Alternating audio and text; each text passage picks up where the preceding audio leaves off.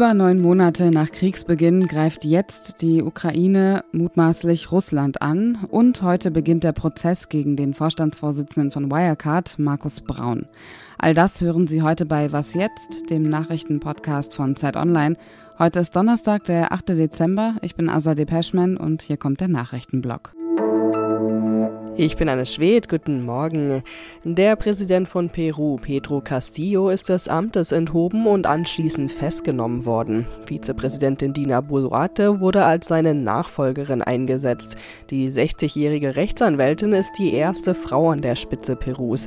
Kurz zuvor hatte Castillo den Kongress aufgelöst und eine Neuwahl verlangt. Er versuchte damit der Abstimmung über seine Amtsenthebung zuvorzukommen. Gegen Castillo wird in sechs Fällen ermittelt, vor allem wegen Korruptionsvorwürfen. Im Anwesen von Ex-US-Präsident Donald Trump in Florida wurden in einem Lagerraum weitere Geheimdokumente entdeckt. US-Medien zufolge hat ein externes Team die Dokumente gefunden. Über den Inhalt ist nichts bekannt.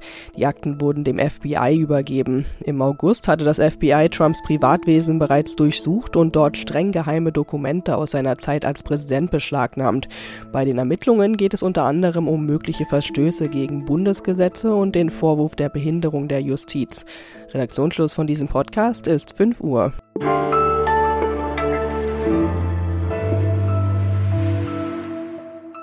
Über neun Monate dauert der russische Angriffskrieg in der Ukraine nun schon an. Nur dass, anders als bisher, jetzt die Ukraine mutmaßlich auch Russland angreift, sogar im Landesinneren. Demnach hat die Ukraine mutmaßlich mit Drohnen einen russischen Militärstützpunkt angegriffen.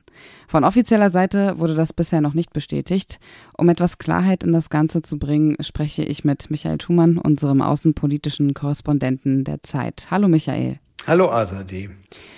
Wenn wir davon ausgehen, dass es jetzt stimmt, dass die Ukraine Russland im Landesinneren angegriffen hat, wie könnten Sie das schaffen? Ja, vorweg, ich glaube, die Ukraine wird es nicht bestätigen, weil sie hat bisher immer hingewiesen auf Rauchen am falschen Ort und auf so etwas ironische Bemerkungen dazu, wenn in Russland auf einer Militärbasis mal wieder eine Explosion hochgeht.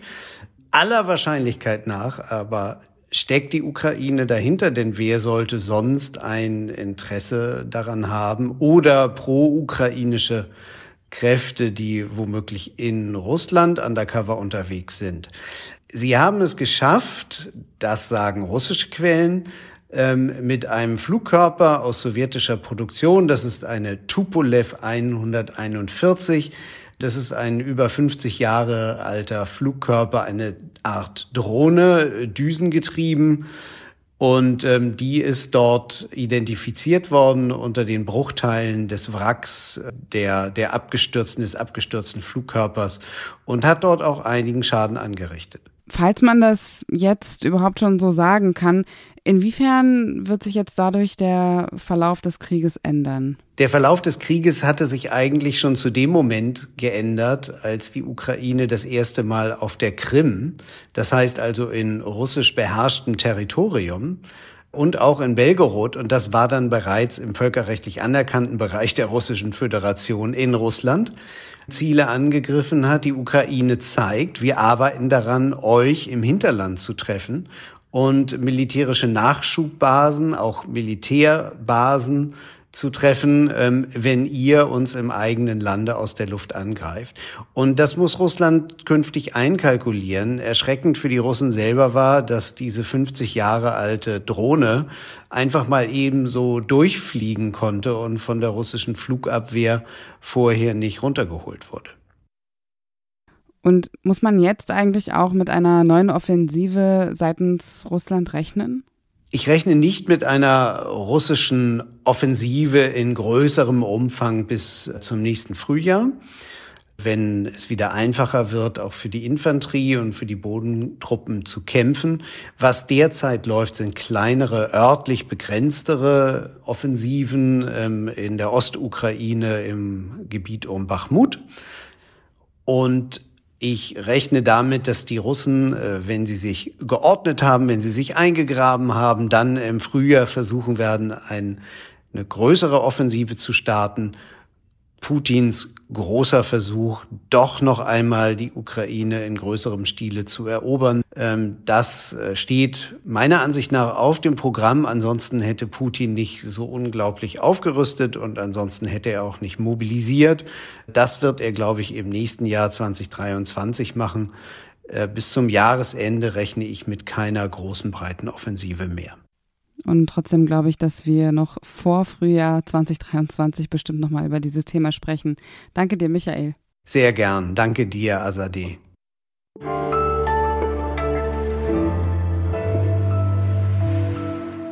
Und sonst so? Ich bin eigentlich kein Fan von Bestenlisten oder Jahreslisten, aber diese hier finde ich dann doch nicht schlecht. Die BBC hat 100 inspirierende und einflussreiche Frauen aufgelistet und viele von ihnen kannte ich gar nicht, obwohl sie sehr wichtige Arbeit machen. Und viele haben wir sicherlich auch gar nicht auf dem Schirm. In diesem Jahr sind vor allem viele Frauen aus dem Iran auf der Liste, zum Beispiel Sarah Mohammadi, eine Kurdin, die seit Januar dieses Jahres im Iran im Gefängnis sitzt, weil sie in der Stadt Sinne Kurdisch unterrichtet. Die allermeisten anderen Frauen auf dieser Liste sind allerdings in Freiheit wie zum Beispiel Jana Sinkevich, die an der Frontlinie des russischen Angriffskriegs in der Ukraine als Sanitäterin Leben rettet, oder die Aktivistin Alice Patacho, eine indigene Brasilianerin und auch Influencerin, die ihre Reichweite dafür nutzt, um auf die Klimakrise aufmerksam zu machen.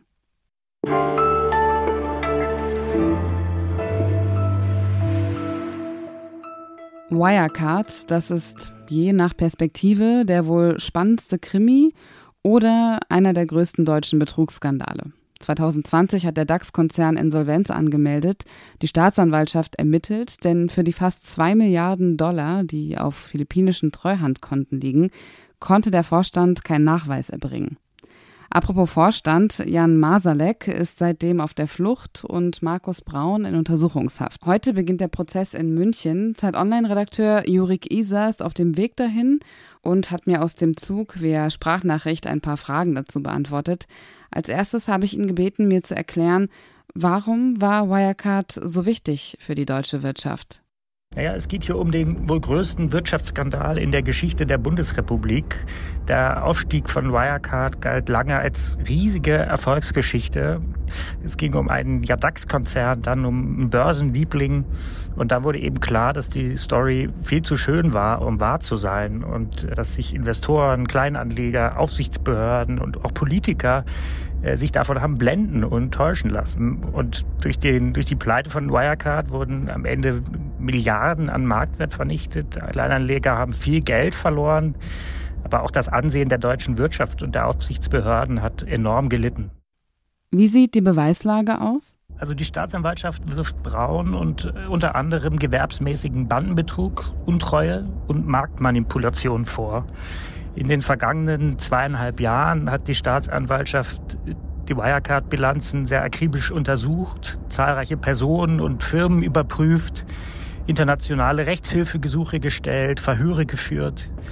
Und vor Gericht geht es jetzt darum zu klären, wer eben für die Bilanzfälschung bei Wirecard verantwortlich war und was eben Markus Braun äh, wusste. Aber ja, seine Schuld zu beweisen wird sicherlich nicht ganz einfach. Braun sagt, er wisse nichts von den verschwundenen 1,9 Milliarden Euro. Dafür sei allein Jan Masalek verantwortlich. Wie weit wird er mit dieser Strategie kommen? Ob Braun im Prozess aussagen wird, ist noch offen. Äh, es ist eher unwahrscheinlich. Ähm, er hat einen sehr anerkannten Wirtschaftsanwalt an seiner Seite. Die Staatsanwaltschaft wird ihm also in der Beweisaufnahme die Taten nachweisen müssen. Und ja, falls Braun nicht doch noch ein umfassendes Geständnis ablegt. Eine entscheidende Rolle könnte dabei dem Mitangeklagten und Kronzeigen Oliver B. zukommen. Es gab schon einen Wirecard-Untersuchungsausschuss im Bundestag, der den Fall als Behördenversagen eingestuft hat. Die Finanzaufsichtsbehörde BaFin und das Bundesfinanzministerium, damals noch unter der Leitung von Olaf Scholz, die standen in der Kritik.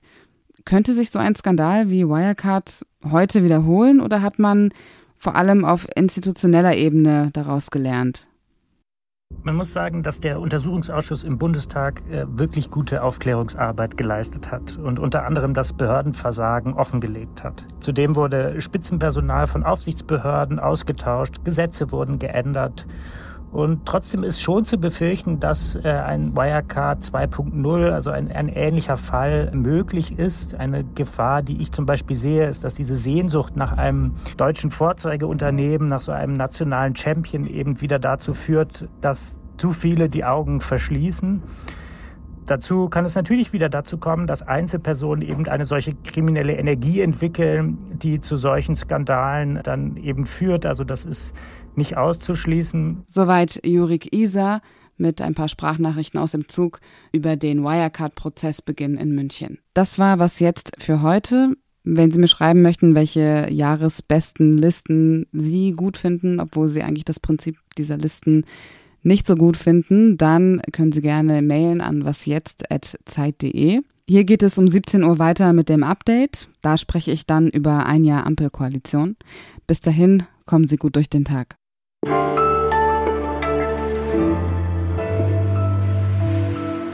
Der Verlauf des Krieges ändert sich eigentlich schon äh, seit dem Moment, und ich setze nochmal an, richtige Zeit,